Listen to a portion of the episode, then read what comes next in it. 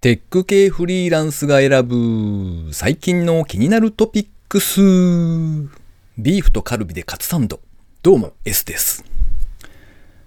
えっ、ー、と、どんぐり FM っていうポッドキャスト番組お気に入りで聞いてるんですが、そこでですね、ピースの角度は30度っていうフレーズが出てきて、えー、それを調べていたら、どうも YouTuber の方がおっしゃっているフレーズだそうで、ちょっともじってみました。まあ、要するにやってみたかっただけというところですね。今回は67回目の配信となります。この番組ではですね、フリーランスのエンジニアである私 S が最近気になったニュース記事をサクッと短く紹介しております。IT 関連をメインにスタートアップ企業や新しいサービスの紹介など気になったものを好き勝手にチョイスしております。ちょくちょく面白い働き方をされていらっしゃる方にインタビューなんかをしておりまして、今回もですね、記事を一つ紹介してから4月からフリーランスとして活動されていらっしゃる小林さんへのインタビュー2回目をお届けしたいと思います。それでは今回紹介する記事はこれなら信頼できるかも独自ロジックで Amazon レビューの信用度を判定するアプリインターネットウォッチさんのやじ馬ウォッチのコーナーで掲載されていた記事ですね。Android 用のアプリでレビュー探偵というものがあるそうで、これがですね、Amazon レビューの信用度を判定してくれるアプリだそうです。判定は最高ランクの S から最低ランクの F までの7段階で、疑わしいレビューを除外した場合の5段階評価も表示してくれるんだそうですね。初期リリースの段階で少なくとも数十のロジックによるフィルターを実装されたそうです。開発者の方のブログでですね、熱い思いが語られていますので、えそちらもぜひチェックしていただけたらと思います。えー、僕も大変お世話になっている Amazon なんですが、えー、皆さんも感じていらっしゃる通りですね、あの、レビューが全く当てにならんという問題がありまして、それを解決してくれるのではなかろうかというアプリですね。まあ、使い勝手としてはですね、商品名で検索できなくて URL を貼り付けないといけなかったりとか、もしくは、まあ、ちょっと時間がかかるんですが、その間にですね、僕の場合だとスクリーンタイムアウトになってしまって、そうなるともう一回やり直しっていう感じになってしまうので、まあ、使い勝手の点ではですね、まだまだ改善点はありそうなアプリではあるんですけれども、ともあれですね、とてもありがたいなと思って使ってみました。試しにですね、近いうちに買いたいなぁと思いつつ全然買えてない Bluetooth の完全ワイヤレスイヤホンですね。あれを試しに探してみてですね、このレビュー探偵のアプリにかけてみたんですけれども、カスタマーレビューが271件、そして平均の星の数は5.0ですね。満点が5なので、ほぼ全員が5点という、もうその時点で、あ、これはっていう香ばしい香りのする商品なんですが、まあ、結果はですね、やっぱり案の定、判定 F、想定の星の数は2.0というふうに出てきてですね、おお、なるほど、と納得した結果が得られたという感じですね。完全ワイヤレスで3000円台の商品を選んだので、まあこういうものかなとは思うんですが、まあ多分5、6000円台ぐらいなら多少まともなものが買えるのかななんてちょっと思っておりますが、まあともあれですね、今後は何かしら特にこういったガジェット系のものはですね、買う前にこれを使って判定しようと心に決めた次第ですね。まあ、ブログの方ででもですね、熱く書かれていたんですけれども、ツイッターとかで Amazon レビュー募集とかってやると、ああ、本当だと思って、あの、こう、闇が垣間見えるというか、そういうものなのねっていうのがちょっとわかるんですね。で、まあそういう募集に書かれている内容としては、まずは申し込みをして、で、一旦商品を自腹で買って、レビューをつける。で、そうすると後から返金されるというそういう流れが組まれておりまして、まあそうなるとですね、花からそういうことをしている業者というわけなので、期待値は低いので、まあ多少でも良いところがあれば点数も多分甘くつけるでしょうし、もしくは本当にこれ全然ダメだなっていう商品だと、より一層返金してほしいという意欲が湧くわけで、まあ結局高い評価のレビューがわんさか書き込まれるという流れができるわけですね。このあたりは本家 Amazon の方で何とか対応してもらえるといいんですが、まあ、ともあれですね、現時点では Android 用のアプリしか出ていないので、僕も普段は PC で Chrome 開いて Amazon で購入っていう流れが多いので、えー Chrome 版にぜひ期待したいなと思っているところです。というわけで今回の記事紹介は以上となります。続きまして、小林さんへのインタビュー2回目をお聞きください。えー今回も小林さんにゲストとして登場していただいております。小林さん、2回目のインタビューとなります。よろしくお願いします。はい、よろしくお願いします。今回はですね、えー学生時代のあたりから社会人になるあたりのお話をちょっとお聞きできたらなと思ってるんですけど、はい。こう小林さん、大学に行かれてて、確か経済学部に行かれたと。そうですね。なぜまた経済学部なんでしたっけ？えー、っとですね。まあ当時、一番興味あったのが、本当は僕理系やったんですよ。はいはい。理系やったんですけど、そもそも勉強で得意やったのが国語とか英語とか、ああとあ。社会の倫理とかが得意やって、社 社会ね、倫理が得意って初めて聞いたわ。そもそも倫理やってるってなかなかないですからね。ああ、そうかそうか。なるほど。ね得意やったんですよね。で、一方で数学がすごく苦手だったんですよ。ほうほうほで、えっ、と、受験してって、で、国立大学目指してたんですけど、まあ、うん国立大学に受からなくて、う。うん。で、なんていうんですかね、受験の形式結構いろいろあるじゃないですか。はい。理系でもその文系受けれるみたいな。あああ、なるほど。それ利用して、えっ、と、まあ、受けれたんで、その国語と英語と社会、センターの社会で受けれるみたいな。やつがあって。で、まあ、その経済にも興味あったし、うん。まあ理系行けなかったら経済学部かなってなんとなく思ってて。で、あうんうんまあ、受けるってみたらやっぱりそこしか受からなくて。おーで、進んだって形ですけどね。なんで、まあ経済学に深い、なんか理由とかっていうのは正直ないじゃないんですけどね。うーん。なんか、その頃から、例えば、ニュースとかを見ていたりしたんですか？ああ、でも比較的見てた方だと思いますね。そうか。だから何かしら多分興味関心あったんだとは思います。なるほどね。そうですね。僕も、僕もじゃないな。僕の場合だと、多分、高校生の時とかなんて、全くニュースなんて見てなかった気がするので、ちょっと今、なるほどなって思いました。ちなみに経済学部って、なんか何を習う、学ぶんですか？うーん。経済。まあ、あの、大学ってそんなもんだよねってなんとなくわかりますけど。まあ経済の基本的な部分じゃないですか。基本原理とか。部分ですよね。マクロとミクロとで大きく変わるとか、そんな話じゃない？えっ、と、僕が進んだコースになると、まあ、どれも広くって感じですかね。マクロもミクロも。へえ。僕は経済戦略っていうコース進んだんですけど、ほうほうほあとは、まあ、マクロ、ミクロ基本的に学んで、あと、う。うん。なんかその分野ごとの、なんていうんですかね、観光経済とか、福祉経済とか、あなんか分野別にこう分かれて、じゃあ経済学をどう使っていくのみたいな、へえ。そんな授業を取ってましたね。なんかガンダム論とかありそうですね。なんかなんか経済効果みたいな。な何何百億だか何千億だかなんかでかいんですよね、あれね。まあまあまあいいや、それは。ちなみに、卒論は何かを書かれた。それがですね、まあこれ言っちゃうとなんか大学特定できそうなんですけど、はいうち卒論ないんですよ。そうなんですか？へえ。そうなんですよ。珍しい大学で。へえ。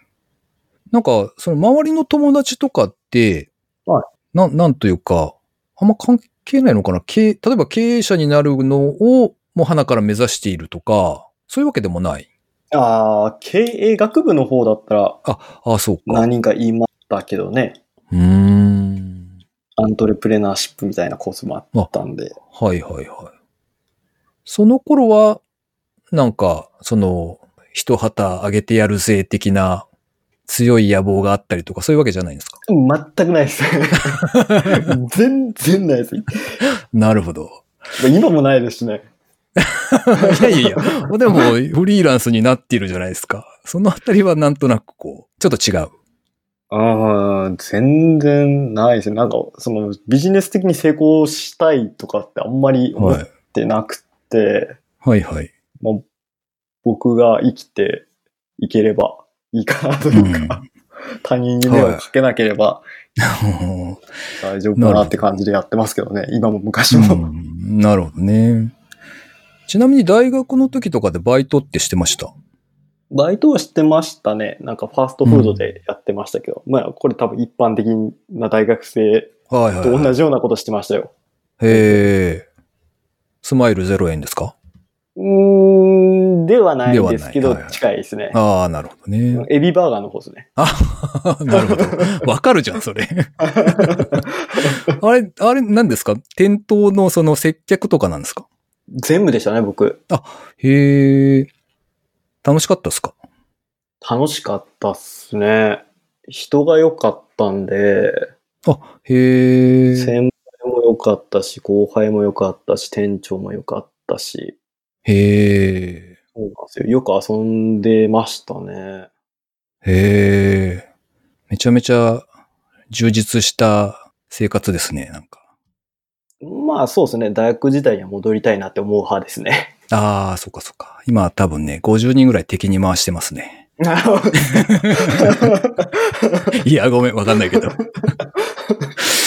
へえ、そうかそうか。じゃあ、バイト、あとなんか、よくサークルとか、そういう活動とかあるじゃないですか。はそのあたりは、えっ、と、割と、あの、真面目なというか、がっつり練習するようなサークルに入ってて、アルティメットっていうスポーツやってたんですけど、あ、あーそうかそうか。あの、フォルテさんへのインタビューの時にもおっしゃってましたね。そうです、そうです。誰もわからないようなスポーツやってるんですけどね。なんか名前だけ聞くと一瞬格闘技かなって思ああ、よく言われます。ようなね。へえ。あ、じゃあそれを真面目にやってた感じなんですね。そうですね。へえ。で、そこから就職活動。ですです。うん。その当時はどんな感じだったんですか？えーっとですね。うーん。まあ、おめっちゃ悩んだ時期ではあったんですけど、うーん。どうなんですかね。みんなある程度こう、業界絞って、うん。なんていうんですかね。まあ上場企業じゃないけど、はいはい。から受けていって、まあ地方銀行とか受けて、みたいな。うん。で、それでも滑り止まらなかったら、まあ中小受けて、みたいな。ああ、そうかそうか。なるほどね。上上から順に。うんうんうん。そんな感じで動いてる人がほとんどでしたね。うーん。そんなに、なんていうんですか、超氷河期とか、そういうわけではなかったんですか？あ、えーっとですね、よくはないですよ。ああ、うん。盛り上がる2年ぐらい前の話かな。あうん、ああ、そうかそなんで厳しいって言われてた時期ですね。う。ん、なるほどね。そうなんですよ。で、ついたのが営業職っていうことですよね。はい。まあ、それは最初から、そうですね。そ、その、それありきというか、ええまあ文系の大学の人間って多分ほとんどそうなんでしょうけど、あ総合職で受けてみたいな。あと配当かもへうガチャ引くみたいなイメージじゃないですかーね。ああ、そうかそうか。うーん。割と大きな会社だったんです？あ、いえいえ、僕のところはもう本当に地元の中小企業、小さなところでしたよ。へえ。全体で何人ぐらいなんですか？ええ30ぐらいかな。ああ、じゃあまあ割とそこそこというか、その、結構人がいてそうですね。って感じですね。うーん。え、その中で営業さんっていうのはどれぐらいいらっしゃるんですか？割合的に。えーっとですね。まあちょっと増減はあるんですけど、うんまあ、3、4人とかあ、ああ少ないですね。ぐらいなんですよ。なんか、よくあるのは、トップ営業っていうか、社長がめっちゃ営業強いとか、はいはいはい。そういうわけでもない。あ、じゃなくて、えーっと、う。うんちのところも家族経営やったんですけど。えーっと、息子の専務が営業を結構取り仕切ってるような形で、えで、まあそこの下に何人か営業いてって感じでしたね。で、えーっと、メーカーだったんで自社工場があったんですよ。で、工場に働いている人がいて、みたいな。あ、そうか。その人たちも合わせて30人ぐらいってことですか？そうですね。ああ、なるほどね。へえ。なんか、営業って、やっぱり大変ですよね。うーん、大変っすね。あの、僕も一時期ですね、あの、まあ、いろいろ事情があって、はい田舎に行った時に、田舎に家族で引っ越した時に、ええとある印刷会社には営業職で入ったんですよ。仕事なくなねななくってとか、なくってというか、あの、あんまりそのエンジニア職はまあ当然なかったので、はいはい。まあ他に入るとしたら何がいいかなと思って、まあ営業せっかくだからやってみるかと思って行ったんですけど、。はいいやー、あの、半年経って、6ヶ月の使用期間が終わった時に、君は営業には向いてないねって言われて、終わりました。チーンですよ。そうっすか。そう。そんなことがありまして。まあでも、うん、新規の飛び込みはやらなかったですけど、はいあの、テレアポとかはやっていたので、はいはいはい。結構なんか、あの、なんていうんですか、こう、げんなりしますよね。僕の場合は。は。その、売り込みっていうかね、ああいうのが。うんうんうん。そういうのはあったんですか？そうっすね。えっ、と、テレア、なんか、まあ、ガンガン、その、新規の営業行くって感じではなかったんですけど、うん。まあ、もちろんその、仕事がですね、うんあの、福岡の会社ではあるんですけど、あの、はいメインの取引がもう東ほとんど東京になっちゃうんですよ。へえ。なんで、出張ベースで毎月東京に1週間から10日滞在して、するような形で仕事してて、ほうほう。でそうなってくると、その、やっぱテレアポでアポイント取って、うん。あの、面会の約束取り付けてみたいな形でうん。やるんで、まあそんな電話とかはしてましたけど、うん。けど、うん、なんか溝を売るような話じゃないっていうか、うんまあ比較的楽な方の営業なんじゃないかなとは思いますね。ああ、なるほどね。客観的に見ても、やりやすいというか、まあ、会社のおかげで、うんうん会社の看板もあるし、まあその、はいはいこれまでの、なんていうんですかね、その、顧客リストもあったしうん。、ああ。なんで、まあ電話かけでガチャ切りされるようなところじゃなかったんで、うーん。なるほどね。なんかこう、何もないと仕事が入ってこない会社っていうのも結構あったりするじゃないですか。まあはいはい実際のところ。そういう感じじゃなくて、あの、ほっとくといろいろ声がかかって、まあそれはそれで忙しい感じなんですか？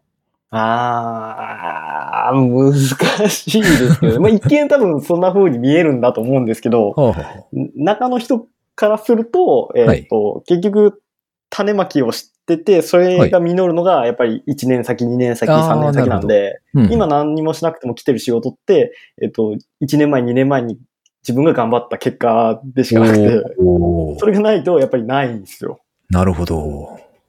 なんかフリーランスには、こう、身に染みる話ですね、今のね。いや、そうなんですよ。まあそういう意味だと僕はフリーランスになりやすかったとそこなんですよね。ああ、会社員の時も一緒なんですよ。うんうん結局、来月の数字見えてないし、半年先の数字も見えてないし、ああ、そうか、そうか。うん、種まきしないといけないけど、まあ種まきも去年してたけど、じゃあそれが本当に実るかどうかも処置わからないし、まあ確かに。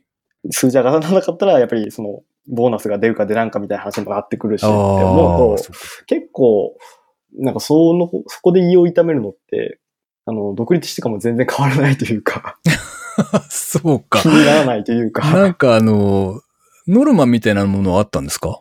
えっと、まあ一応目標はありましたよ。あ、ああ、そっかそっか。うん。けど、まあそれに達しなかったから、今すぐ同行とかっていうのはなかったですけどね。うーん。まあでも当然プレッシャーはありますよね、だいぶ、それだと。ねめっちゃありますね。やだって、明確に数字出てますもんね。ですです。うーん。小さい企業だともう、あれなんですよね。結局自分が数字取れるか取れないかで、その、他の従業員の生活をかかってくるみたいなところがあるんですよね。完全経営者じゃないですか、それ。いや、そのそうなんですよね。中小の悪いところというか、いいところなのかもしれないですけど、あそこの責任感ってすごく出るんですよね。あ。はいや、ボーナスがじゃなくなったらどうしようと思うと、いや、うん各々家族あるわけじゃないですか。あ。そうっすよね。それを考えるとね、なかなかプレッシャーはありましたけどね。続けて数字上がらない時とか。ああ、そうか、そうか。うんでもまあ、なんというか、一応はこう組織なわけだから、他の営業さんもいるわけですよね。そうです、そうです。うん。まあ、だからいいかっていう形になるわけじゃなくて、やっぱり、それぞれが責任持ってやってるみたいな感じですか？そうですね。まあ、ある程度その数字が公開されてたので、うちの会社は。ほうほうほうほ損益分岐点がだいたいこれぐらいの売り上げでって、利益がこれぐらい出たら、まあまあ、トントンかなみたいなと。ころまで見えてたんで、まあそこに行ってる行ってないとかは結構シビアになってましたね。ああ。で、一人で、うん、まあこれちょっとどうなのかわかんないですけど、その営業をじゃあ一人が頑張って全部取り返しきれるかって言われたらそうでもないんですよね。やっぱ一人のキャパシティっていうのがある程度あって。やっぱりその営業全員が頑張って、まあ目標達成するみたいなところがあるんで、うーん。そうなんですよ。だから今独立した分自分の人生だけだから、ちょっと気楽ですけどね、逆に。すげえ。逆にそういうことか。なるほどな。ああ、も逆う、うん。ものは考えようかもしれんな。うんまあそうか。でもそう、そうだね。なんというか、その、普通に会社員として、あの、なんていうか、言われたことだけやってればいいって感じじゃないから、うんその今の話だと。そうなるとやっぱりプレッシャーとしては、全然、あれ変わんねえじゃんみたいな感じなんですね、きっとね。そうです、そうです。全然変わらないです。なるほどな。なかなか、すげえ、この人強いわって今思いました。いや、そこでブンブン全員の分のなんかこう、数字取ってくるやつだったらすごいんでしょうけど。ああ、いやいやいや、まあまあ でもね、その経験はやっぱりわすごいなと思いますよ。そうか。わかりました。じゃあ、今回はこの辺で、えー一回切りたいと思いますので、また次回もよろしくお願いします。はい、ありがとうございました。ありがとうございました。ということで、小林さんへのインタビュー2回目でした。いかがでしたでしょうか？さてさて、番組にいただいたコメントを紹介したいと思います。今回はフォルテさんからいつもありがとうございます。直近3回分を拝聴、レイさんが個人開発していると聞いてさらにすごい。さらにゲーム関係ということで気になる。クラファン間に合えばお布施したかった。そして、スタジオアンビルトさんからの小林さん回。ポッドキャスト名が出ててありがたい。そして先に聞いてしまっててすいません。というコメントをいただきました。レイさんは前回インタビューさせていただいたカンボジアでエンジニアをされていらっしゃる方ですね。そして小林さんはもう少し前にですね、フォルテさんの青空 FM というポッドキャストの番組なんですが、そちらにもゲストとして登場されていらっしゃいますので、ぜひお聞きいただけたらと思います。さて最後に毎回個人的な近況などをお話ししておりますけれども、ようやくオンラインの飲み会をですね、開催するというのを決めまして、お知らせしたいなと思っております。ポッドキャスト好きな人々がゆるーく集まるオンライン飲み会っていうタイトルにしたんですが、特に参加資格などはありませんので、えどなたでもですね、ご参加いただけたらと思っております。6月25日の火曜日ですね、夜8時半から夜9時半ぐらい、まあ大体1時間ぐらいとりあえず時間を設定してあります。状況によってまあもう少しやったりするかもしれませんが、まあその場で決めたいなと思っております。ズームを使ったオンラインの、まあ、ミーティングというか飲み会なんですが、カメラはなしでも構いませんので、ぜひ参加いただけたらと思います。もちろん料金も無料ですので、えーどしどしご参加くださいというところですね。参加の申し込みについてはですね、えー connpassのサイトの方で募集をし始めておりますので、ショーノートのリンクからですね、 connpassのサイトに飛んでお申し込みいただけたらと思います。それでは今回は以上となります。お聴きいただきありがとうございました。それではまた。